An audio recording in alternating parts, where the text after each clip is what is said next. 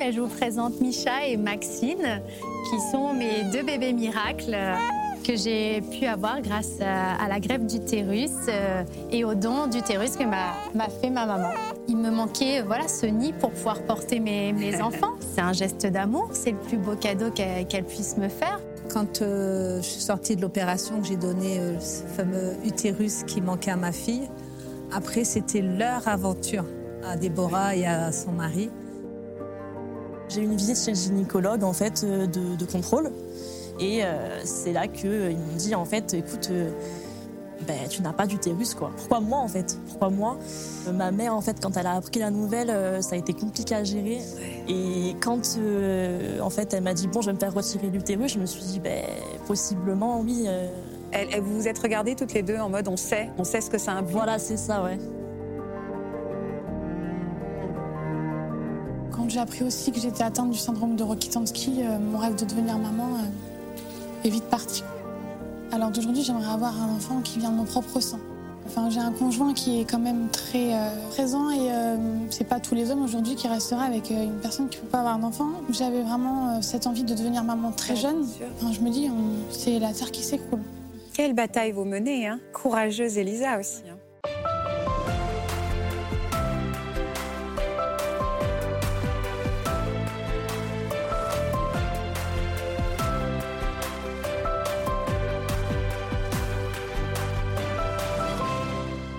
Bonjour à tous et merci de nous retrouver pour euh, une nouvelle émission de Ça commence aujourd'hui. Vous avez vu, on a des invités très très jeunes aujourd'hui. Hein. Bonjour Déborah. Bonjour. Bonjour Brigitte. Bonjour. Merci beaucoup d'avoir accepté notre invitation. Est-ce que vous pouvez me présenter vos deux merveilles? Oui, ben je vous présente Micha et Maxine, qui sont mes deux bébés miracles euh, que j'ai pu avoir grâce à, la greffe d'utérus et au don d'utérus que m'a fait ma maman. De votre maman Brigitte qui est là.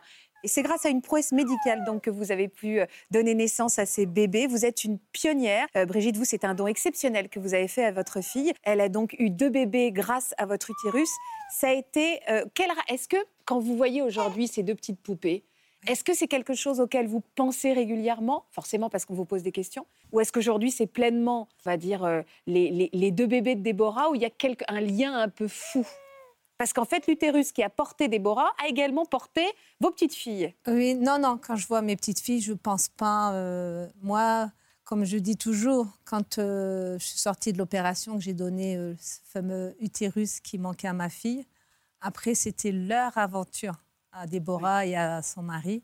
Donc, non, oui, c'est sûr, je sais que si elles sont là, je suis un petit peu pour quelque chose, mais voilà, juste un tout petit peu. Oui, c'est ça. Vous restez à votre place aussi. parce Que, oui, mais c'est important. Je suis maintenant une grand-mère. Je suis une grand-mère. Hein. Mon rôle de grand-mère, voilà, tout simplement. Qu'est-ce qu'elle représente euh, pour vous, votre maman, aujourd'hui, Déborah?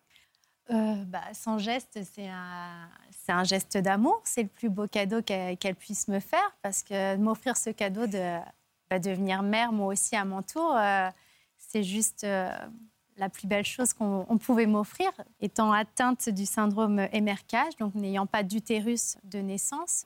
Il me manquait voilà ce nid pour pouvoir porter mes, mes enfants. Donc, en fait, vous lui avez donné la vie et vous lui avez permis de donner la vie. Voilà. C'est ça, il y a double cadeau. Alors vous êtes la première femme en France hein, à avoir bénéficié d'une greffe d'utérus et pourtant donc euh, vous avez été loin d'imaginer que vous seriez un jour cette pionnière. Avant que nos autres invités, que vous allez beaucoup inspirer et nos experts nous rejoignent sur le plateau, on va regarder quelques photos de vous à l'adolescence que vous avez accepté Déborah de commenter pour nous. On regarde. Sur cette photo, c'est moi, Déborah. J'ai 14 ans. À l'adolescence, mon quotidien est rythmé par les cours, les entraînements de natation artistique et les sorties entre amis. Très sportive, studieuse, sociable, je profite de la vie à 100%. Avec la natation, je suis entourée que de filles qui parlent de leur intimité sans tabou. Très vite, je m'aperçois que je suis la seule à ne pas avoir mes règles. Au début, je ne m'inquiète pas car dans le milieu sportif, ce retard concernant l'apparition des menstruations est courant. Jusqu'à mes 17 ans, où je décide de consulter un spécialiste à ce sujet. Ce jour-là, mon monde s'est effondré et j'ai dû enterrer mon rêve de maternité. Ça vous touche de voir ces images? Oui. Il y a des émotions dans vos yeux. Je présente deux jeunes femmes qui risquent d'être émotives également sur ce plateau et je vois que vous avez les yeux qui brillent, Elisa. Bonjour Elisa. Bonjour. Pourquoi ça vous émeut comme ça? Que je ressens la même chose. C'est vrai que quand j'ai appris aussi que j'étais atteinte du syndrome de Rokitansky, euh, mon rêve de devenir maman euh, est vite parti. Peut-être pas pour toujours, on va en Non. parler avec vous. On va en parler, Elisa. Vous souffrez de la même chose, Laure? Oui, aussi, oui. Et vous en êtes. Bonjour, Laure, pardon, je vous ai même pas dit bonjour. Et vous êtes euh, aujourd'hui dans cette même réflexion. Et je sais que Déborah vous inspire. Euh, Donc vous avez beaucoup de choses à partager. On est très heureuse de pouvoir euh, vous réunir. Avec également nos, nos deux experts aujourd'hui. Bonjour, Odile Bagot. Bonjour. Merci beaucoup d'être avec nous. Odile, vous êtes gynécologue obstétricienne. On a l'habitude de vous recevoir dans cette émission. Merci beaucoup. À vos côtés, Natacha Espier, également, que vous connaissez bien, parce qu'il y a beaucoup de questions. Euh, et on voit la, la- la fragilité de nos invités et, euh, et en même temps ce sourire qu'on va essayer de leur insuffler. Ce syndrome, déjà, Odile, pouvez-vous juste me dire MRKH Quoi ce syndrome exactement? Alors, ça correspond au nom des quatre personnes qui ont découvert ou qui ont euh, apporté des arguments pour ce syndrome. C'est Mayer, Rokitansky, Kuster, Hauser. Et donc, c'est surtout Rokitansky, Kuster, milieu du 19e siècle, qui ont mis en évidence ce syndrome. Donc ce syndrome, on- n'a pas d'utérus. Alors, on n'a pas d'utérus. euh, il manque aussi une partie du vagin.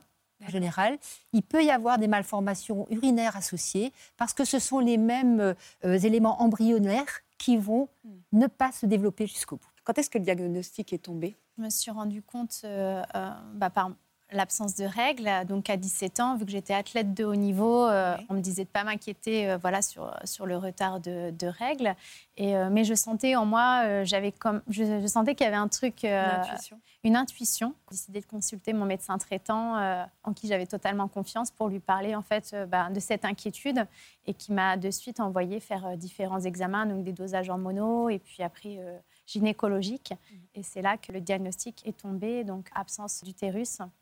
Euh, Du coup, ça a été euh, l'effondrement euh, total. Vous avez réagi dans votre tête en pensant immédiatement au fait que vous ne pourriez pas avoir d'enfant? Oui. Tout de suite, euh, j'ai vraiment compris que ben, je ne pourrais pas porter mon enfant. Comment vous avez réagi, vous, Brigitte, en tant que maman? Ben, on est effondré également, quoi, parce qu'on se dit euh, qu'est-ce que j'ai pas fait ou qu'est-ce que j'ai fait pour qu'elle mérite ça. Quoi. On se sent toujours un petit peu responsable. C'était dur. Oui, ça Voilà. a dû être dur. ouais. Ça a fait de vous quel genre de jeune femme par la suite? Ça m'a euh, fragilisée. J'ai perdu toute confiance en moi, moi qui étais euh, voilà, sûre de moi dans le sport, Une compétitrice, euh, ouais. compétitrice. D'un seul coup, euh, je, euh, je savais plus si j'étais une femme à part entière parce qu'on m'enlevait ce choix de devenir maman ou non, ça m'était interdit. Et du coup, euh, voilà, à 17 ans, en pleine construction identitaire, je me, je me suis dit est-ce que je suis vraiment femme? Est-ce que euh, je suis normale? Je suis Ouais. pas comme mes copines, donc forcément à cet âge-là, euh, tout est un peu chamboulé. Je voulais absolument pas en parler. euh, quand je suis remontée m'entraîner, euh, je voulais pas parler de, de ce sujet. Ah oui, euh, c'est devenu un sujet tabou? Oui, un peu. C'était un peu comme une honte un peu euh, profonde de ne pas être euh, comme tout le monde.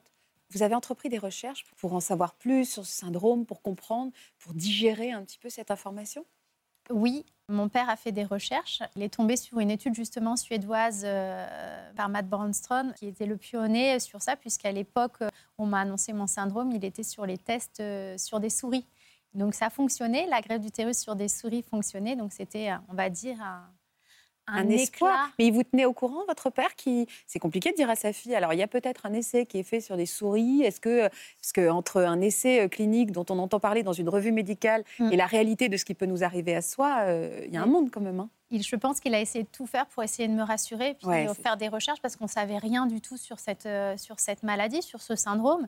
Donc c'est vraiment en recherchant ce que c'était, d'où ça provenait, et de voir ce qui s'offrait comme solution à moi. Il essayait, je pense, euh, à sa manière euh, d'être là pour moi et de. C'est touchant, hein, la recherche de ce papa qui cherche Oui. une solution. euh, C'est un acte d'amour également. c'est- Oui, tout à fait. Est-ce que vous avez des relations euh, euh, amoureuses à 17 ans, 18 ans? Vous êtes tombé amoureux Oui, oui c'était mon premier euh, grand amour. Oui. Donc forcément, euh, on idolâtre sa relation. Je m'imaginais pas euh, mère à cet instant-là, mais euh, voilà, on se dit, euh, je me voyais maman plus tard en tout cas. Donc c'est vrai que Vous lui en avez parlé, pardon, à ce jeune homme? Oui.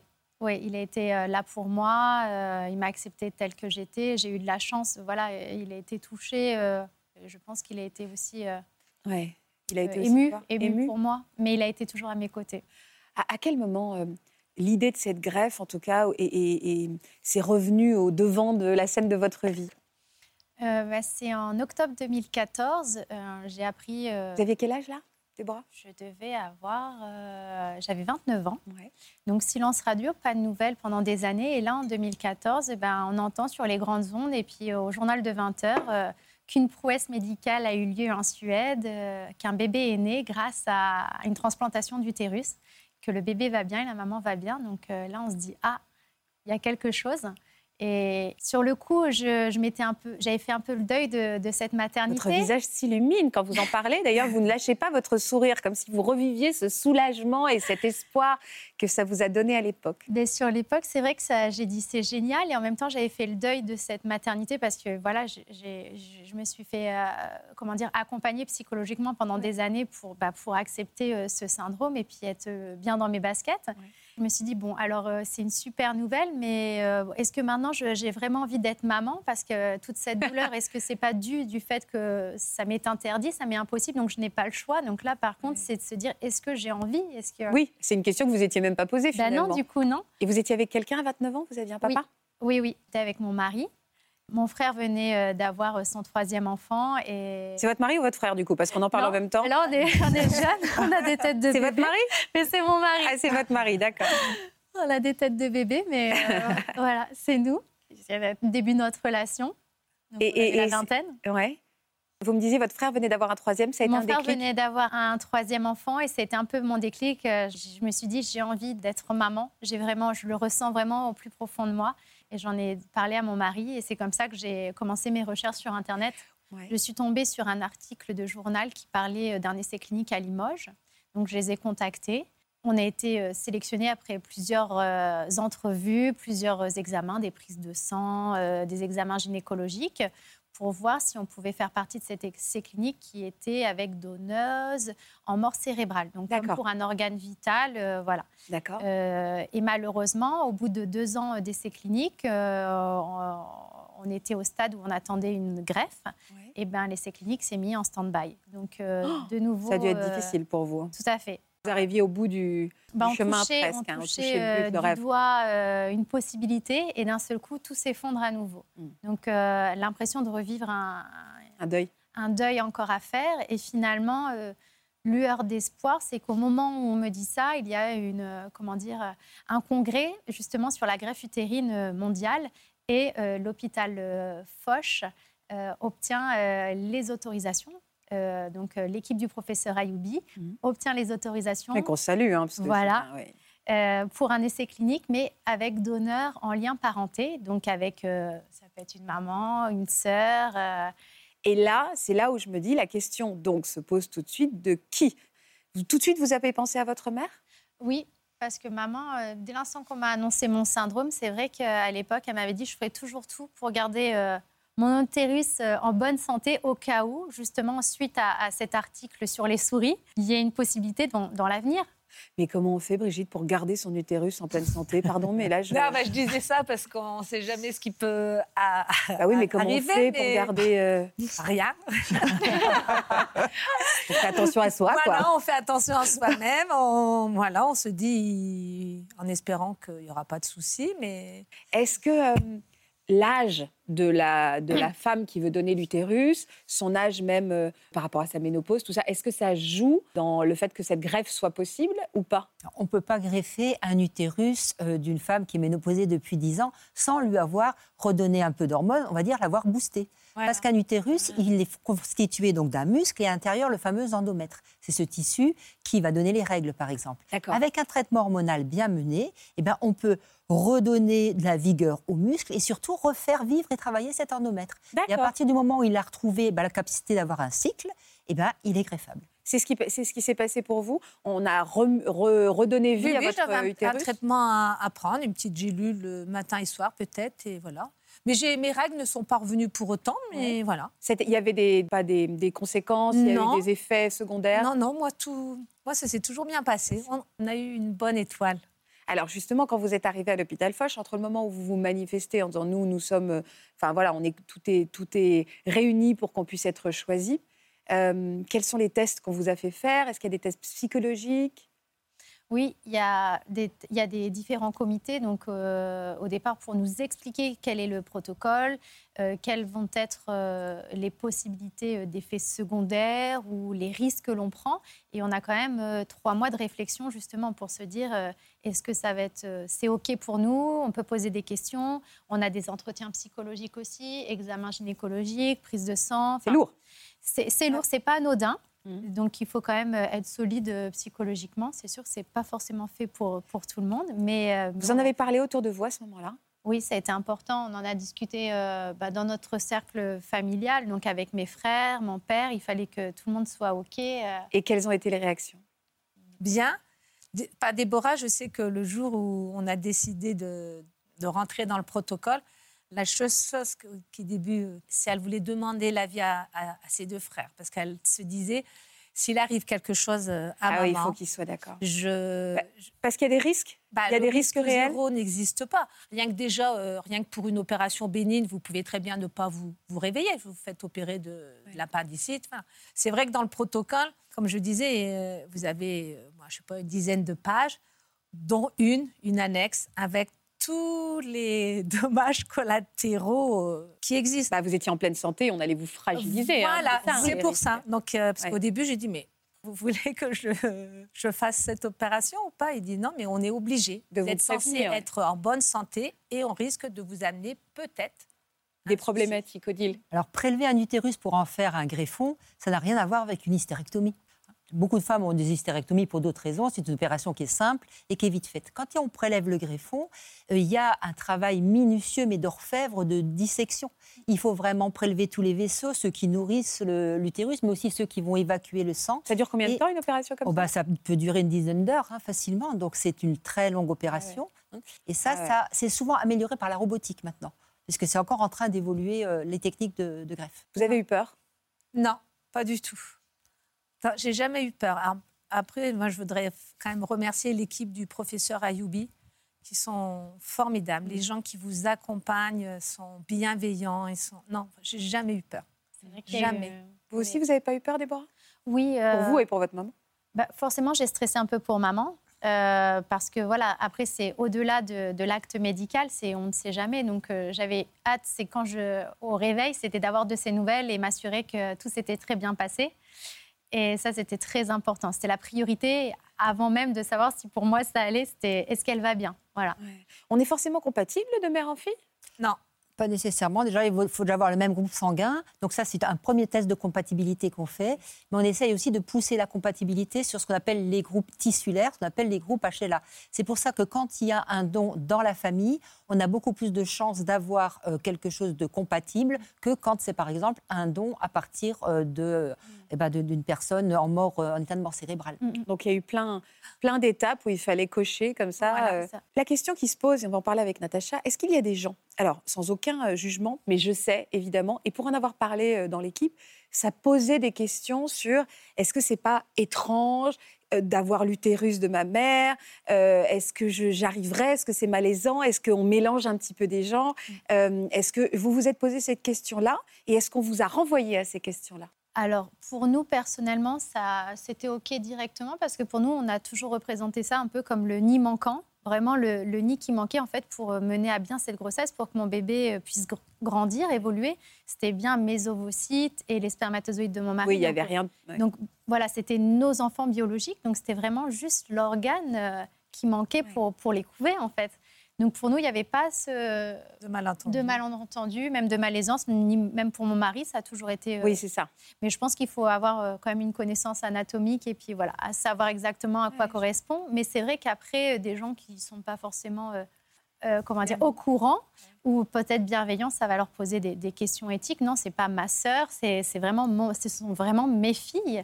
Et euh, c'est- vraiment juste l'utérus, c'est vraiment l'enveloppe manquant à l'évolution du bébé dans le ventre de la maman. J'imagine que la qualité de votre relation aussi permettait cela, parce que là, vous étiez en communion et en amour total aussi, non? Oui, oui, enfin, c'est évident. Enfin, vous parlez de. Il y a la compatibilité biologique, et effectivement, ce que dit l'a dit très bien, mais il y a aussi tout un travail psychologique que vous avez évoqué, parce qu'il y a quand même un bouleversement un peu générationnel, hein, et il faut pouvoir y avoir réfléchi, parce que là, je suis absolument ravie pour vous, et on voit combien tout s'est bien passé, mais imaginez par exemple qu'on rejette la greffe d'utérus de sa mère psycholo alors physiquement, biologiquement, dans le projet, c'est déjà un drame, mais psychologiquement Ouais. aussi.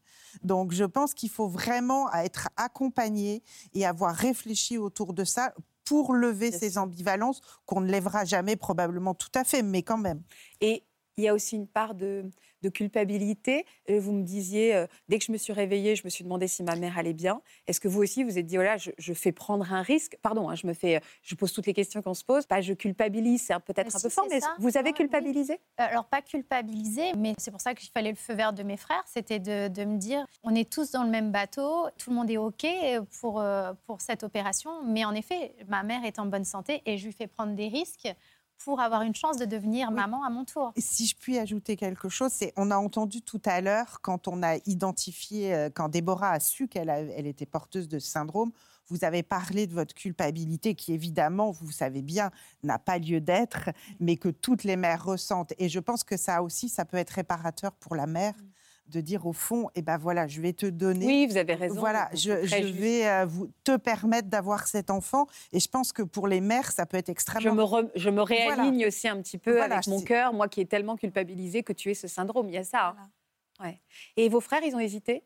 Non, absolument pas. Mais il y a eu quoi? Il y a eu un déjeuner du... Je, je Non. caricature. Il n'y a pas un déjeuner du dimanche où tout le monde en parle on a, fait un- on a fait une visio, on a fait un Skype. C'est vrai Et c'est alors attendez parce que pour un homme en plus euh, peut-être qu'ils ils étaient au fait de tout votre combat, ils en avaient Oui. déjà. Oui, c'est ça parce que sinon c'est un peu bizarre. Ouais. M'autorises-tu à prendre l'utérus de maman? C'est un peu bizarre. Oui, oui. Ils étaient au fait de, de tout ça. Et puis mon frère, après, euh, cadet, qui euh, voilà, avait déjà trois enfants. Donc, Ouais, il savait que c'était Voilà, il savait aussi ce que ça représentait. Alors quelle a été la date de cette greffe? On est rentré le 30 mars à l'hôpital et ça s'est fait euh, le 1er avril. Je me suis réveillée avec un 2019. 2019 avec un utérus. Et c'était pas une blague. C'était- ça, c'est du- ouais, ça m'étonne pas. Sachant que l'utérus, on est d'accord, enfin on est d'accord, moi c'est une information que j'ai- apprise en, en préparant l'émission, c'est que vous ne le gardez pas pour toujours. Non. Ça c'est important et ça je le devinais. pas. Pourquoi on ne le gar- garde pas pour toujours? Parce que c'est une greffe, donc il faut donner aussi des médicaments anti-rejet, parce qu'on peut toujours rejeter cet utérus, même si on a une bonne compatibilité, en particulier en cas d'une mère. Donc c'est une location en fait. C'est une location, mais la location, elle coûte quand même pas mal de prises de médicaments, avec Ouais. des risques, des effets secondaires, Ouais. avec des régimes particuliers. Donc, on dit 5 ans, dans certains pays, c'est 7 ans, pour permettre à la femme d'avoir deux enfants.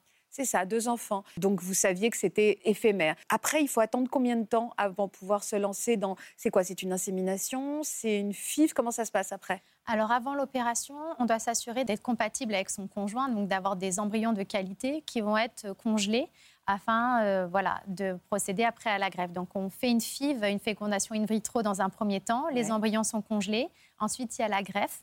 Et au bout euh, d'un an, euh, pour s'assurer que le greffon est bien stable, les traitements aussi euh, sont stables, on passe au transfert embryonnaire. Maintenant, ça a été réduit.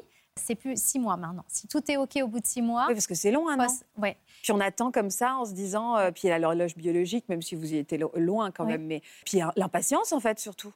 Oui, bah surtout que bah, pour moi, du coup, j'ai eu le Covid aussi entre-temps qui a rallongé euh, cette fenêtre. Ouais. C'est douloureux physiquement. Vous avez Et- souffert. Euh, la, greffe en elle-même, les premiers jours, oui, c'est douloureux, des douleurs, le temps que tout se mette en place, mais euh, de jour en jour, ça allait de mieux en mieux.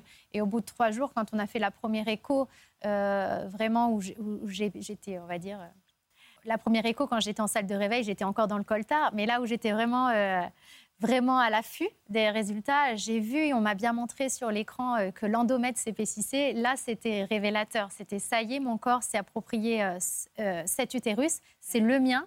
Et dans quelques semaines, je vais avoir mes règles. L'équipe de Foch m'avait dit, alors euh, surtout ne paniquez pas. euh, souvent, euh, Oui, en Suède, ils avaient, les, les femmes avaient peur que ça soit un rejet, et- etc. Donc ne paniquez pas, c'est peut-être vos menstruations. Et on m'a tellement dit ça que quand elles sont arrivées, j'ai dit Ah, je crois que j'ai mes règles. Tu crois que? J'ai dit à mon mari, tu crois que je contacte quand même les médecins? Il m'a dit Bah oui, on ne sait jamais quand même. Et vous aviez quel âge pour vos premières règles? 34 ans. Bien, jamais avec le sourire jusqu'aux oreilles. Voilà, j'ai eu mes règles. À 34 ans, voilà. J'étais peut-être la seule, mes copines elles disaient, t'es la seule euh, femme que je connais euh, à être euh, aussi heureuse d'avoir ces règles à, 34 ans. Est-ce que vous vous souvenez du, de la, du premier transfert d'embryon qui a eu lieu? Ah oui. Oui, c'était le 17 juillet 2020, du coup. Et euh, bah, ça, se passe vite. Hein. Un transfert embryonnaire, finalement, ça dure euh, cinq minutes. On voit l'écran, on voit euh, cette toute petite tache qui est l'embryon. Ah, vous voyez, on voit directement ah l'embryon oui, on il y, a un gros plan. Du coup, on voit la pipette qui aspire l'embryon. Et puis après, c'est guidé par échographie. On un voit, peu magique quand même. Hein. Et on voit donc ah le professeur déposer l'embryon voilà, au creux de, de l'endomètre, voilà, du nid, vraiment. Et hop, c'est fini. Maintenant, après, il faut laisser faire la, magie euh, de la vie. L'aspect médical s'arrête et il faut voir si ça va. Il faut attendre quoi 15 jours 10 jours. 10 jours Alors, 10 Les plus longs de sa vie, quoi. Oui, c'est ça. On se dit, oh, c'est rapide, 10 jours. Et puis, au bout de 3 jours, en fait, c'est horrible. Ouais, c'est vrai. Est-ce que vous vous souvenez du premier test de grossesse que vous avez fait? Bah, Normalement, on nous contre-indique de faire des tests euh, urinaires. faut, ouais. Voilà puis parce que c'est ultra précoce. Puis moi, j'avais des saignements, euh, c'était sous fond de Covid, donc je ne pouvais pas euh, me déplacer sur Paris comme ça. Donc j'avais beaucoup le professeur euh, Ayoubi au téléphone qui me rassurait en me disant bah, ça peut être positif comme négatif, ça peut être bon, un bon signe comme un mauvais signe. Malheureusement, on ne sait pas. Faut vraiment attendre cette prise de sang. Et finalement, euh, étant donné que mon mari ne pouvait pas être là à la prise de sang, j'ai fait un test de grossesse le matin. Tricheuse. Et, euh, quand j'ai vu la deuxième barre euh, voilà, apparaître, ça a été les larmes parce que j'étais persuadée avec ces saignements, etc., que ça serait négatif. Et au final, ça a été la, super surprise. Et est-ce que la grossesse est particulièrement à risque? Vous avez été ça reste une grossesse à risque, comme bah, toutes les femmes qui sont greffées comme du rein, euh, parce qu'elles ont un traitement immunosuppresseur, qu'elles sont plus fragiles. Et puis bon, là, il y a le greffon euh, voilà, qui porte mm. la vie. On sait que ça va être une, une grossesse euh, très surveillée, et surtout au dernier trimestre, parce qu'il y a des risques de prématurité. Et on essaye d'atteindre au maximum les 37 semaines, les 8 mois de grossesse, que le bébé soit, comment dire, à terme au niveau maturité des organes. Oui. Donc euh, voilà, on sait qu'il faut prendre soin de soi, qu'il faut faire très attention, être à l'écoute. Vous avez eu peur À quel moment vous vous êtes dit, ça y est, je peux m'investir dans cette grossesse? Ça a marché du premier coup finalement. Hein? Oui. À quel moment vous vous êtes dit, ça y est, je peux m'apaiser euh? Bah, Dès l'instant que les, nausées, les saignements se sont arrêtés au bout de deux mois. Oui, là, femmes, en fait. là euh, bah, parce que avec les nausées, ce qui me faisait peur, les vomissements, c'était bah, je vomissais mes traitements anti-rejet. Donc il y a ah! cet aspect-là aussi, du coup, qui est très stressant. Et une fois que tout s'était stabilisé, euh, bah, c'était magnifique et c'était top. Et alors cet accouchement? Bah, Micha est arrivée un petit peu plus tôt que prévu, parce qu'elle est arrivée à 32 semaines et 4 jours, parce que j'ai fait un début de prééclampsie. Donc, ce n'est pas forcément en rapport avec, euh, euh, la, greffe. Donc, ça peut arriver. Donc, on a le fait d'être surveillé, justement, comme le lait sur le feu, sur tout le dernier. dingue, cette photo. voilà, c'est Micha. Et, donc, elle était en parfaite santé. Euh, voilà, euh, c'était un moment euh, incroyable, magique à partager avec les équipes de Foch. c'était. Et, est-ce que c'était ce moment de la rencontre avec votre petite fille? Vous qui avez tellement, vous êtes tellement battues bah, toutes les deux. Le problème, c'est que la rencontre, ça s'est fait un an après. Parce que c'était en plein Covid Non, pas un an. Pas un an après. Vous n'avez pas rencontré votre petite fille un an après. Oui, ah oui, oui, oui. T'es venue en métropole. Oui, oui. Mais ah, euh... ah oui, donc ça a été un peu frustrant au départ. Voilà. Bah oui, vu qu'il y avait le Covid et, ah, ils étaient ah. encore sur l'île de Mayotte. Euh, du coup, c'est vrai qu'il n'y avait pas de possibilité d'être là à la naissance. Et euh, ils ont pu profiter à cinq mois. Donc, vous avez eu votre petite, euh, il, y a, quelques, il y a quelques mois, là, vous avez accouché de Maxine. Est-ce que aujourd'hui vous portez encore cet utérus? Est-ce qu'il a été retiré? Et est-ce que vous auriez pu avoir d'autres enfants ou Enfin, je ne sais pas. Alors là, aujourd'hui, ça fait tout juste un mois, justement, que, que j'ai eu mon hystérectomie. Donc, on a retiré le, le greffon. on a retiré le greffon. Et... Comment vous l'avez vécu? Alors, l'opération en elle-même s'est très bien passée. C'est plus avant, une fois que j'ai accouché de Maxine, il a fallu que je fasse le deuil euh, ben, de la maternité, de ce ventre euh, qui reste très vide maintenant, que c'était ma dernière euh, grossesse, euh, ma dernière... Vous auriez pas pu en avoir un troisième avec Alors non, dans l'essai clinique, pour l'instant, c'est deux enfants maximum, voilà, sur cinq ans.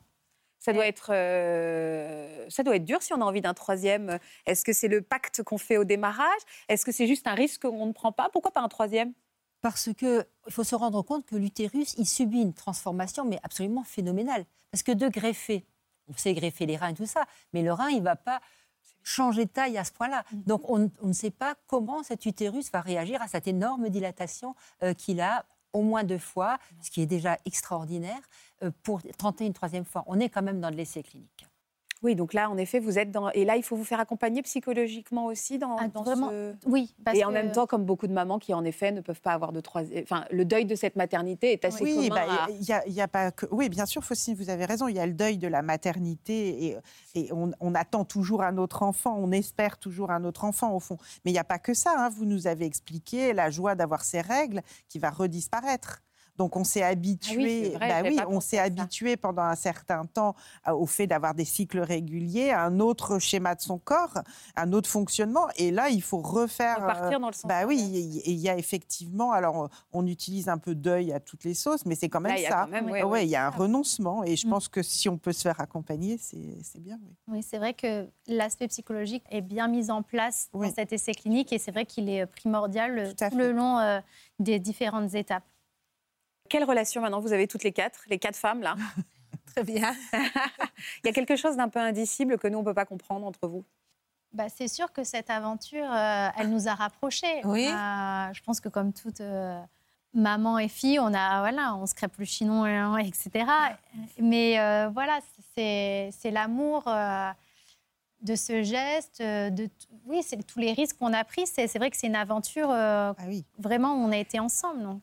Est-ce qu'il y a des questions, j'imagine, qui sont posées d'épigénétique? Est-ce que le fait que ces bébés aient été portés par l'utérus de Brigitte fait que ils peuvent avoir aussi hérité d'une partie de leur caractère ou... Non, parce que l'épigénétique, ça concerne le génome. Donc ça concerne euh, les spermatozoïdes de votre mari et vos ovules. C'est Oui, là-dedans qu'il y a le génome. ah, ouais, Et je trouve que euh, bah, Déborah disait très bien que c'est un nid. L'utérus, c'est juste un réceptacle. Et vous avez très bien fait la part des choses. Vous ne l'avez pas investi, je dirais, au point de vue sentiment, Oui. cet utérus. Ce qui n'est pas forcément évident pour tout le monde. Ce qui n'est pas que C'est pour ça que le travail psychologique et puis votre entente, elle est saine, elle est équilibrée, parce que voilà, c'est un don d'organe et cet organe permet d'arriver à avoir un enfant. Mais il n'y a pas de transmission de, de caractère génétique. Dans les mères porteuses, c'est une autre affaire.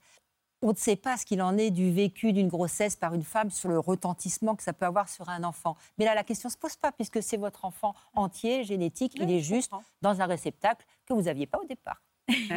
Dans quelques années, peut-être qu'on fera des utérus euh, synthétiques. Artificiels. Oui, c'est dans, la science-fiction, Voilà. mais ça se réfléchit, hein, l'utérus artificiel. Hein, c'est Paul Atlan qui a écrit un livre sur Ah l'utérus artificiel. C'est intéressant. passionnant. Oui, porteur de beaucoup d'espoir, alors j'imagine. hein. Je voyais que vous écoutez euh, ces paroles avec beaucoup d'attention. Ouais. Alors, vous, vous en êtes où? Vous avez quel âge aujourd'hui? J'ai 26 ans aujourd'hui. Et vous avez appris que vous aviez ce syndrome pareil vers 17 ans? Ouais, au même âge que euh, Déborah, du coup.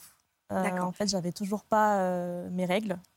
Et euh, j'ai eu une visite chez le gynécologue, en fait, euh, de, de contrôle. Donc, euh, le gynécologue m'a ausculté et, euh, et en fait, il m'a dit bon, d'après moi, tout va bien, donc euh, je vais juste te donner une pilule en fait pour euh, provoquer les règles. Donc de là, je me suis dit bon, allez, euh, je vais la prendre. Donc je la prends, rien ne se passe. On laisse passer deux, euh, trois semaines. Et en fait, ça m'a provoqué des dédimères élevés dans le sang. Je suis rentrée à l'hôpital. Des dédimères élevés dans le sang. Tu En fait, c'est un taux. C'est prise, de phlébite. Ah, d'accord. C'est un peu compliqué, mais en fait, j'ai dû rentrer à l'hôpital. J'ai dû arrêter la pilule. En fait, à la suite de ça, j'ai fait une écho-pelvienne pour s'assurer en fait que tout allait bien. Et c'est là où on vous a dit. euh, Et c'est là en fait que la doctoresse m'a dit "Écoute, euh, je vois un moignon, mais je vois pas euh, du terreau." Horrible Ah, ce mot. On a utilisé Ouais. le mot moignon. m'a Ah, vraiment dit ça. Et Vous euh, étiez toute seule? J'étais avec ma mère à ce moment-là, ouais. Et comment et, Et, euh, Mais vous avez, vous avez dit, ça veut dire quoi? Et en fait, j'ai pas compris. Je me suis dit, mais est-ce que euh, elle a mal fait l'examen? Pour le coup, je voulais pas réaliser. Je me suis dit, bon, peut-être que je sais pas, euh, il y a quelque chose. Elle m'a dit, je vois quelque chose, mais en fait, c'est pas développé suffisamment pour ressembler à un utérus, en fait. Euh, qu'est-ce qui va se passer? Donc elle m'a dit, écoute, pars sur Marseille. Il y a des très bons professeurs, donc pars sur Marseille. Et de là, donc j'ai fait scanner, IRM. C'est là qu'ils m'ont dit, en fait, écoute, euh, ben, tu n'as pas d'utérus, quoi. L'IRM, il a dit, euh, voilà, je ne vois plus rien. Il n'y avait plus rien du tout à l'image. Il m'a dit, euh, il m'a dit, voilà, tu es atteinte du syndrome de, de Rokitansky à ce moment-là. Quoi. Comment vous avez réagi à cette annonce? Est-ce que vous aussi, vous avez tout de suite pensé enfant? Euh, ben, En fait, ça a été très compliqué. Je me rappelle même pas trop bien de la consultation. Vous avez été sidéré. Je me peu. rappelle que, ouais, en fait, euh, c'est comme si à ce moment-là, il me parlait.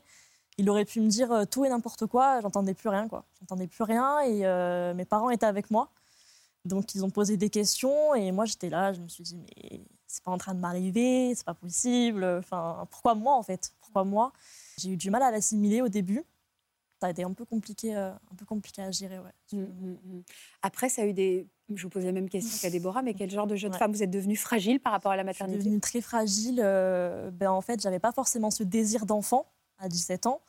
Mais en fait, le fait qu'on me prive de ce Oui, choix, ça. ça a été le ça, oui. plus. euh, C'est une grande différence, là. à gérer, ouais. on est, euh, aucune femme n'est ob- aucune Mm. femme n'est obligée de souhaiter un enfant et d'avoir un enfant, Ouais. mais que ce soit On vous inter- l'impose, voilà, que le et choix. que le choix, qu'il n'y ait le pas la possibilité, c'est ça qui est terrible. C'est ça. ouais. Est-ce que vous aviez quelqu'un dans votre vie à cette époque-là hein, Des premiers amours? J'ai eu ma première relation sérieuse, oui, vraiment à 18 ans. Vous lui en avez parlé? J'en ai parlé euh, au bout de 3-4 semaines, ouais, tout de Comment suite. il a réagi? Euh, Sur le coup, très bien. Il m'a dit voilà, écoute, euh, de toute façon, la question ne se pose pas tout de suite, donc on verra par la suite. Euh, moi, je t'accepte tel que tu es, la fameuse phrase, voilà. Euh, Visiblement, ça n'a pas été le cas sur le long terme. si Non, vous pas du comme tout. ça. donc euh, ça a duré euh, un an et demi. Et en fait, au bout d'un an et demi de relation, j'ai rompu. Ça n'allait plus, donc je lui ai dit écoute, en fait, on va arrêter là, voilà, ça, ça ne va plus. Sur le coup, il était, il était triste. Et après, ça a commencé en fait à prendre des proportions un peu plus dramatiques. Enfin, il était très en colère. Et en fait, il m'a dit mais de toute façon, tu penses vraiment que quelqu'un va rester avec toi avec le problème que tu as Il vous a dit ça Oui, c'est Ouais. danger, quoi. Oui, c'est ça. C'est de la euh, cruauté, ça. et ça a été euh, un choc. Et en fait, ça a conditionné mes relations euh, suivantes parce que je me suis dit, mais en fait, si, euh, s'ils pensent ça, ben, d'autres peuvent le penser et vont me rejeter en fait euh, à leur tour. Quoi. Dramatique un de ce genre bah, de phrase. Oui, non, mais ça, ça, c'est bah, c'est une phrase stupide, haineuse, Oui. méchante, tout ce que vous voulez. Mais le problème, c'est que ça vient rebondir contre le traumatisme initial. C'est- enfin, Appuie là où ça fait mal. Quoi. Bah voilà, exactement. Et donc, euh, c'est ça. qui- Et du coup, là où il y, a, il y a vraiment un traumatisme qui se met en place, puisque ça a rejailli sur les relations d'après. Au point de le cacher à vos, pro- au- aux prochains partenaires euh, En fait, j'en parlais toujours très rapidement parce que j'avais peur en fait qu'ils partent. Je me suis dit bon, je vais le dire. Et euh, puis au cas où s'il part, bon, il part tout de suite et puis au moins je m'attache pas et c'est euh, je me je me préservais comme ça. Et puis en fait, euh, parfois ça se passait très bien. Et au bout de quelques mois, il me disait non, en fait, je peux pas gérer ça. euh, je pense à la suite et je sais pas si euh, je suis apte à vraiment prendre en compte tout ça. Donc euh, Bon, si ça ne devenait pas une excuse aussi, c'est oui, peut-être. Oui. de peut-être vous aussi. rebalancer le. Donc, euh, ouais. Ouais, Oui, c'est oui, ça la C'est plus un petit responsabilité. peu facile quoi. Est-ce que vous avez été au courant de, de l'histoire euh, de Déborah? À quel moment vous avez entendu parler, vous aussi, de cette possible Euh, ben, En fait, je me suis renseignée aussi sur le sujet, forcément. J'ai vu qu'en Suède, ça commençait à arriver. Et je me suis dit, purée, euh, peut-être qu'en France aussi, un jour, euh, ce Eh, sera Le même parcours, hein, vous étiez Oui, toutes oui, les deux euh, devant le même ordi. C'est ça. Quand j'ai vu du coup que ça arrivait en France, à l'hôpital Foch, ça m'a donné beaucoup d'espoir. Je me suis dit, même si ça m'arrive pas à moi, pour la suite, en fait, pour l'avenir, pour plein de femmes, ce sera vraiment une possibilité. Ça m'a vraiment, vraiment beaucoup touchée. Quelle relation vous avez avec votre maman, vous? Euh, on est très fusionnels. Ma mère, en fait, quand elle a appris la nouvelle, euh, ça a été compliqué à gérer. Elle s'est sentie coupable aussi euh, Ouais. de son côté. Donc, euh, j'essayais de la rassurer, mais bon, en tant que maman, je pense que forcément, c'était c'était pas possible. Et, euh, et en fait, elle m'a tout de suite dit écoute, euh, si un jour tu envisages l'opération, je suis apte à te donner mon utérus. On pourra peut-être envisager l'opération plus tard. Sauf que, en fait, elle a subi une, une hystérectomie justement à l'âge de 46 ans. Ah, alors La que vous étiez fait- déjà. Euh, Enfin, la question s'était déjà posée entre vous? Ben, en fait, on en avait déjà discuté au préalable. Et alors, pourquoi elle a dû subir cette. is- Elle a eu un, un fibrome en fait sur Oh là là là. donc elle a pris un traitement. Malheureusement, ça n'a pas suffi. Ça a dû être dur Et- pour elle et puis pour vous? Ben en fait, c'est vrai que sur le coup, euh, j'avais un peu enfoui en fait tout ça. Je me suis dit bon, elle me l'a dit, mais pour le coup, ça se pose pas maintenant, donc on verra. Quand euh, en fait, elle m'a dit bon, je vais me faire retirer l'utérus, je me suis dit ben possiblement oui. euh, Elle, elle- vous vous êtes regardées toutes les deux en mode on sait, on sait ce que ça implique. voilà, c'est ça, ouais. Parce que c'est difficile, parce qu'évidemment, on veut que sa mère se soit sauvée. Et puis en même temps, Oui. on sait que, oh, je suis désolée de vous avoir fait Oui, pleurer. je, je- je suis confuse. Vous êtes courageuse. Oui. Elle nous regarde, votre maman? Je vais avoir une tendre pensée pour votre maman qui a dû vivre des moments très difficiles aussi. Vous êtes courageuse. Oui, c'est difficile parce que c'est une fermeture. Là aussi, c'est une fermeture en fait. Ça, ça va plus être possible. Donc c'est dans ce plus possible, je crois, qu'est la. Ben oui, vous avez. C'est une accumulation de, Oui. de deuil, quoi, un petit peu. Elle a été sauvée, votre maman? Ah oui, elle va très bien, heureusement. Donc, C'est pour euh, vous redonner le sourire. oui, oui, c'est. Et alors, est-ce qu'on peut recevoir une grève? Parce qu'on parle d'un lien de parenté Vous avez une sœur? Non, pas du tout. Après, une sœur, le problème, c'est qu'elle peut se poser un. Mais non, mais est-ce que le lien de parenté peut aller jusqu'à euh, la tante, euh, la cousine euh, Alors, je pense que ça, c'est vraiment évalué par les équipes psychologiques et les différents comités qui étudient effectivement le, la proximité. On peut, dans, dans tous les types de greffes, aussi faire appel à quelqu'un, même qui ne serait pas de la famille, mais avec un lien affectif très proche. Ah, Par exemple, votre meilleur ami. Ça fait partie des, euh, des cas possibles. Il faut qu'il y ait cette compatibilité. Mais s'il y a cette compatibilité, on n'est pas obligé d'avoir ce lien de sang. Ça peut être. euh, C'est préférable parce qu'on a beaucoup plus de chances d'avoir une compatibilité Oui, tissulaire aussi, mais quelqu'un qui vous est vraiment proche, euh, donc comme votre meilleur ami, peut Peut le faire, effectivement être éligible. Vous l'avez envisagé, ça alors? Ben, en fait, je l'ai envisagé, mais je me dis, ça me met mal à l'aise de demander à quelqu'un. Ça, C'est euh, c'est un peu compliqué, quoi. Je ne vois sûr, pas. euh. À qui vous pourriez demander? Enfin, vous, euh, la potentiellement euh, à ma tante. C'est la personne la plus proche de moi, mais euh, pff, je- ça me met mal à l'aise, quoi. J'arrive pas à me parler, c'est compliqué. c'est- C'est vertigineux de demander Oui, ça à c'est vertigineux. Bah, peut-être que c'est aussi le rôle de cette émission. Oui, ah bah, bah, parce que là, elle va savoir. Voilà, là, elle va savoir. Et là, ça ouvre, ça ouvre le, le sujet. Là, euh, voilà, on peut en parler, on en parle à la télévision, euh, on peut voir que vous n'êtes pas la seule euh, euh, qui subit ce, ce syndrome. Donc, je pense que ça peut ouvrir à ce moment-là le débat. C'est comme le, le fait qu'il y ait des équipes qui soient mobilisées autour de ce, de ce problème, des équipes médicales, c'est hyper important parce que c'est un, un syndrome où les patientes se sentent très seules. Et donc là, qui est ce mouvement médical, je pense que ça fait aussi partie de quelque chose qui peut vous soutenir vraiment psychologiquement. Beaucoup, oui. Et alors, il y a, on a parlé, on a évoqué la possibilité d'une greffe, en récup... enfin, pas en récupérant, mais en pouvant bénéficier d'un organe d'une femme en mort cérébrale. Alors, soit en mort cérébrale, mais même aussi de femmes décédées. Parce que l'utérus, contrairement à des organes vitaux comme le cœur ou le rein, peut supporter un petit peu plus longtemps euh, d'être euh, non vascularisé dans des conditions froides, par Et exemple. C'est-à-dire qu'on a un peu plus de temps. Au maximum jusqu'à 9 heures. Mais ça peut être... 9 heures après le 6 heures. décès de la personne 9 heures après le décès. Donc ça, c'est encore possible, euh, mais on va d'abord privilégier le prélèvement des autres organes, hein, rein, cœur, foie, mais ça peut être fait possible. dans le même temps opératoire. Ça a été fait? Il y a des essais qui ont été faits dans d'autres pays. Euh, Pas je encore en ne saurais pas vous... Non, en France, certainement pas. Euh, L'équipe de Rennes travaille sur euh, des, euh, des patientes en mort cérébrale. D'accord. Et vous en pensez quoi de ça? Est-ce que l'idée euh, de l'utérus euh, d'une femme soit décédée, soit en mort cérébrale, est-ce que pour vous c'est une greffe d'organes comme une autre ou est-ce que ça vous poserait d'autres questions? Je pense que je me poserai plus de questions, mais je pourrais quand même l'envisager si euh, vraiment euh, j'en ai l'opportunité. Je pense que je me dirais qu'au final, euh, elle a donné son accord pour, euh, Bien sûr. pour la grève, donc euh, pourquoi pas. Puis, moi, je trouve qu'il y a une jolie symbolique aussi. Oui, il y a la une mort jolie qui va donner symbolique. a- la vie. ouais. Voilà, c'est comme une greffe, euh, Ouais, comme, comme une une greffe, de cœur. Ça, ça, ça, malheureusement, avec cet événement tragique, bah, la personne va sauver, sauver euh, des vies et en donner euh, même. Et Et, en en donner. donner, oui. Vous, vous avez quelqu'un dans votre vie? Non. Donc pour l'instant, vous en êtes tout de ce parcours. En Euh, stand-by, vous êtes en réflexion. stand-by. Vous êtes en work in progress. c'est ça. je suis jeune, donc je me laisse le temps euh, de la réflexion et puis euh, je me dis, bon, on verra à l'avenir euh, comment ça se passera. Vous envisagez d'autres moyens d'avoir des enfants, de l'adoption? Ben, en fait, j'ai toujours voulu adopter euh, bien avant de savoir pour euh, le syndrome.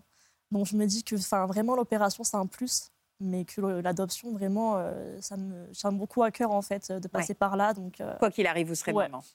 peut-être un jour, on verra bien. Je vous le souhaite de tout mon cœur. Merci beaucoup. Vous vous dites la même chose si Elisa, quoi qu'il arrive, je serai maman? J'espère. L'adoption, c'est quelque chose auquel vous pensez aussi? Alors moi, je me suis toujours dit depuis que j'étais petite, je disais à ma maman, un jour j'adopterai. Ouais. Mais euh, alors d'aujourd'hui, j'aimerais avoir un enfant qui vient de mon propre sang. Alors, vous avez, vous avez 21 ans, Elisa, vous êtes toute jeune. Est-ce que votre parcours est similaire à celui euh, de Déborah ou de Laure? Euh, Pas de règles? Pas de règles. C'est la même chose? Ouais. C'est le même syndrome? Le même syndrome. Moi, la particularité, c'est que je suis née aussi avec un tout petit vagin, donc je peux pas, enfin, je ne pouvais pas avoir de rapport sexuel. J'avais vraiment euh, cette envie de devenir maman très Ouais, jeune. Donc du coup, ça a été doublement. euh, Enfin, je me dis, c'est la terre qui s'écroule. Et par la suite, Vous après. êtes courageuse aussi. hein. Ouais, bah, Et courageuse de venir en parler hein, pour aider celles qui nous regardent, parce que cette émission va donner beaucoup d'espoir à des femmes à la maison et des couples à la maison. Donc, euh, vous êtes très courageuse. Merci. Donc, à ce moment-là, euh, vous vous disiez, vous, étiez projetée dans l'idée d'avoir un enfant très jeune en plus. C'était votre euh, envie? Après, j'avais seulement 17 ans, donc d'apprendre ça, ça m'a tout remis en question. En Bah, fait. bien je, me, je me suis dit, euh, j'aurais jamais cette chance. Et alors, sur l'aspect sexuel, est-ce qu'on vous a donné des perspectives? C'est-à-dire que vous avez ce petit vagin qui ne permet pas aujourd'hui des rapports sexuels? Est-ce qu'il y a des choses qui peuvent évoluer dans ce sens-là? Alors en fait, euh, j'ai dû faire des soins avec des dilatateurs pour agrandir le vagin euh, naturellement, Ouais. choses qui n'ont pas fonctionné. Donc du coup, euh, étant suivie sur Rennes par le professeur Lavoué, je lui ai dit que je voulais me faire opérer pour agrandir mon vagin. C'est possible. c'est- c'est- c'est- ça, ça existe à ces opérations. Ça existe, mais on privilégie, on favorise la, la méthode dite de Franck des dilatateurs. C'est douloureux? parce Ouais, que- parce que- pardon. Bah, disons, ça peut être douloureux, donc parfois utiliser un anesthésiant local, ça peut, ça Ah peut ouais. servir. Mais la chirurgie pose d'autres problèmes, surtout si on veut faire une greffe après. D'accord. Donc j'ai fait cette opération et mon vagin, euh, donc à la base, euh, faisait 2 cm. Donc en général, il est entre 7 et 12 pour quelqu'un de normal. Et à la fin de cette opération, du coup, quand je suis sortie, il faisait euh, entre 7 et 11 cm. ça s'est rebouché en fait très rapidement. Oh là là là là. J'ai perdu tous les centimètres que j'avais pris. Donc retour à la case départ. Et finalement, du coup, j'ai arrêté quelques temps. J'ai revu euh, le professeur. Il m'a donné un produit anesthésiant. Et là, c'était miracle. J'avais plus mal, ça rentrait, euh, ça rentrait bien. Mais euh, j'ai pas continué en fait. Pourquoi Parce que j'étais en pleine dans mes études. Je faisais une école d'aide-soignante. C'est-à-dire qu'il fallait prendre un, un produit anesthésiant avant d'avoir un rapport Voilà, sexuel fallait attendre 20 Ah minutes. ah avant de me faire mes dilatations, fallait attendre 20 minutes avant que ça anesthésie un peu. Enfin, c'était très long. J'avais pas le courage. Le soir, je rentrais, j'étais fatiguée. Le matin, je partais tôt. Non, puis alors ça casse aussi quelque Ben, chose. voilà. euh, on n'est pas dans le romantisme là, même si euh, Voilà. l'idée d'avoir un Oui, rapport amoureux. non, non, mais c'est extrêmement contraignant, douloureux, alors que c'est euh, une zone qui devrait être Mm. investie plutôt dans le plaisir, dans- pour la sexualité, et c'est très contraignant. Enfin, Ah ouais, y a- enfin moi, je suis très admirative de vous trois, hein, parce qu'il y a. Alors, j'aime pas ces, ces comparaisons-là, mais il y a un truc un peu guerrier, hein, quand Ah, même. femme, Oui, je me suis fait opérer, j'ai tout fait. euh, c'est- On prend les choses en main, on avance. même, hein. Oui, oui, je, je pense que vraiment toutes les trois, vous êtes bluffantes. euh, Ah ouais, de volonté quoi. Donc j'ai de la chance. J'avais quand même. euh, Enfin, j'ai un conjoint qui est quand même très, euh, bah, très là. Enfin, il est vraiment présent. Un homme bien. Il est vraiment présent et euh, c'est pas tous les hommes aujourd'hui qui resteraient avec une personne qui peut pas avoir d'enfant, pas de rapport. Alors, ça Donc, n'a tout à euh, fait pas de rapport. Ça veut dire pas de pénétration. Ouais. Ça veut dire qu'on peut avoir Une autre une sexualité, une autre bien forme sûr, de bien sûr, sexualité bien sûr. qui existe aussi. Oui. Par la suite, j'ai rencontré une autre gynéco euh, vers là où j'habitais, parce que Rennes, c'était très loin par rapport à mon lieu d'habitation. On a commencé à, donc, à m'ausculter, donc on est reparti de zéro. Elle m'a dit, euh, ça va le faire, hein. elle me dit, si vous êtes régulière. euh. Et de là, en deux mois, euh, j'ai pris euh, 3 cm. Et puis, euh, on a pu enfin avoir des rapports. Euh, non, Donc les, choses aujourd'hui sont normalisées. voilà, Eh ben, je suis contente pour vous. moi aussi. Donc maintenant, on s'attaque à l'autre problème. Voilà. Quel moment vous vous êtes, vous êtes posé la question, vous aussi, de pouvoir bénéficier de cette greffe? Alors, quand je me suis fait opérer, je voulais plus entendre parler de quoi que ce soit. Je voulais ah bah, Ça faisait beaucoup. Hein. Ouais, ça faisait trop. Mais quand on voit euh, l'histoire de Déborah, euh, ça donne envie. Enfin, il y a de l'espoir pour, euh, pour nous toutes. J'en ai, parlé avec le professeur qui m'a dit, donc il m'a expliqué un peu les essais qu'ils faisaient en ce moment dans leur, dans leur hôpital. Donc voilà, je lui ai dit que moi, je voudrais euh, le faire sur une donneuse décédée. Pourquoi? Je veux pas infliger ça à ma famille, enfin à ma maman. Votre mère pourrait? Vous vous Euh, posez même pas la question, en fait. Non, je me pose Ah non, pas la question. j'entends, je ne veux j'entends. pas. Et elle, elle se la pose? On n'en a pas réellement parlé. Je sais Tabou? Non, c'est alors pas du tout tabou. Moi, je veux pas, donc je n'ai pas envie de qu'elle rentre dans des dans des pensées comme ça. Et parce si qu'elle culpabilise déjà tellement de tout ça. Mais si elle vous, vous le- si elle vous le proposerait? Ça sera à réfléchir. C'est vrai que c'est un, un très beau cadeau, hein. mais euh, c'est pas une petite opération non plus. Je me dis que pour vous, ça a très bien fonctionné, mais il y a quand même des risques et j'ai pas envie euh, d'infliger ça. euh. Donc là, pour l'instant, je suis Vous en pas- avez jamais parlé toutes les deux? Non, je crois pas qu'on en a parlé. Bah là, vous allez, être, vous allez en parler suite à cette émission, parce que forcément, elle va le voir, l'émission. Oui. Bah, vous nous raconterez comment vous avez, en tout cas, comment cette discussion est née. Peu importe votre choix final, mais euh, de savoir comment vous en avez parlé euh, toutes les deux. En tout cas, aujourd'hui, votre choix, c'est d'avoir, euh, de, de pouvoir euh, bénéficier d'une graisse venant d'une femme décédée. Oui. Donc, vous vous êtes rapproché, enfin, vous avez eu, vous en êtes où alors pas avec Alors, le dernier rendez-vous que j'ai eu avec le professeur, il m'a dit que j'étais pas éligible juste par rapport à l'âge, parce que j'étais encore très jeune, 21 ans. Il faut avoir quel âge?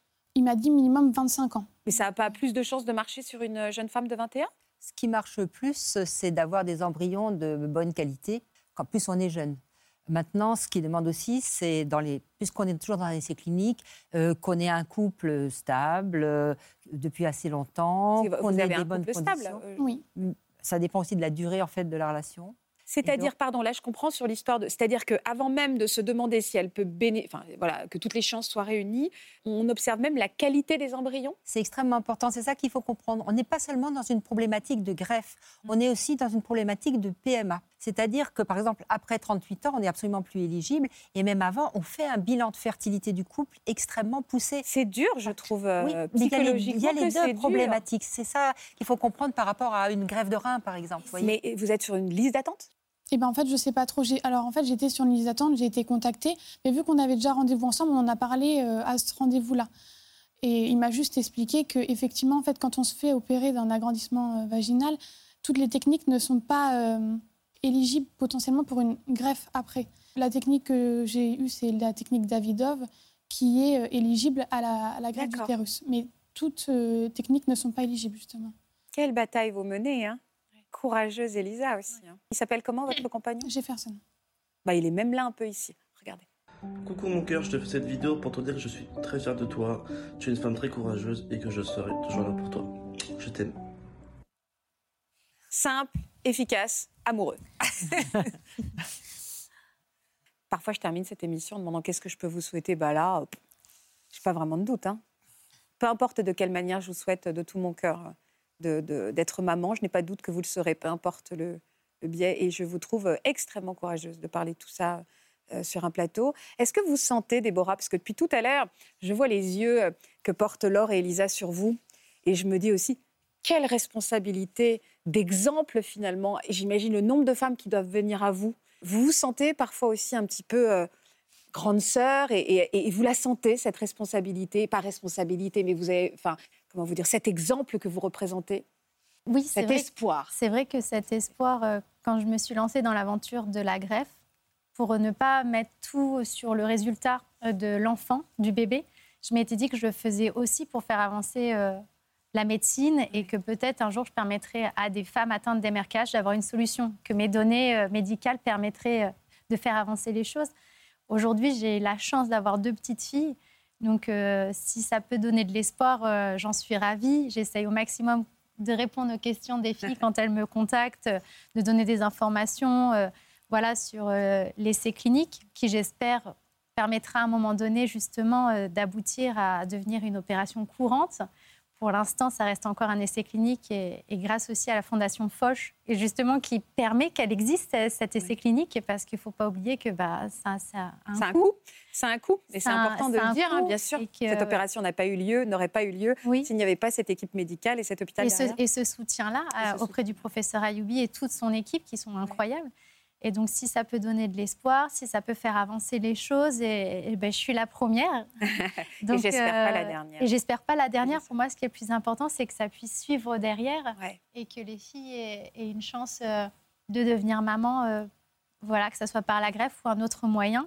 Mm. Et, et surtout aussi de parler de ce syndrome parce que, comme on l'a vu et qu'on en parle en- entre nous, c'est quelque chose de très intime et, et du coup qui est très tabou. Et puis c'est un syndrome qui, qui touche quand même une femme sur 4500, mais est, même, qui est quand même aussi un peu rare. Et donc du coup, si ça peut être un, un mot euh, que, voilà, qui ne soit pas tabou, si on peut prendre connaissance, si même les professionnels peuvent être un peu plus doux aussi et prendre connaissance de, de, cette fragilité que ça peut amener quand on nous parle euh, ben, de, cette intimité, de cette problématique. Euh, voilà, ça, ça, peut faire avancer les choses. Je suis heureuse de les faire avancer et eh ben, je le dans ce sens-là. Également, et je suis contente en effet que aient pu, et puis vous rencontrer. Et, et je, je, ne doute pas que, encore une fois, vous deviendrez maman. Et vous me permettez aussi d'avoir une pensée pour tous les couples qui se battent aujourd'hui, peu importe euh, pour quelles raisons, mais qui n'arrivent pas à avoir d'enfants. Euh, je, voilà, je suis euh, extrêmement. mon cœur est très très proche du vôtre. je sais à quel point il y a des futures mamans, jeunes mamans ou, des mamans en devenir et en difficulté qui nous regardent. Donc voilà, je vous envoie beaucoup de pensées. Merci beaucoup Natacha. Merci, Merci Odile. Merci. Merci infiniment à toutes les quatre. Prenez soin de vous. Merci, à vous d'être fidèles à France 2. Rendez-vous demain, même Vous aussi venez témoigner dans Ça commence aujourd'hui. Vous étiez les meilleurs amis du monde et vous avez fini par tomber amoureuses l'une de l'autre. Vous avez découvert que celle que vous considériez comme votre amie vivait secrètement une histoire avec votre conjoint. Pour une autre émission, l'un de vos proches s'est retrouvé piégé au cœur d'un triangle amoureux et il y a laissé sa vie. Si vous êtes concerné, laissez-nous vos coordonnées au 01 53 84 30 99 par mail ou sur le Facebook de l'émission.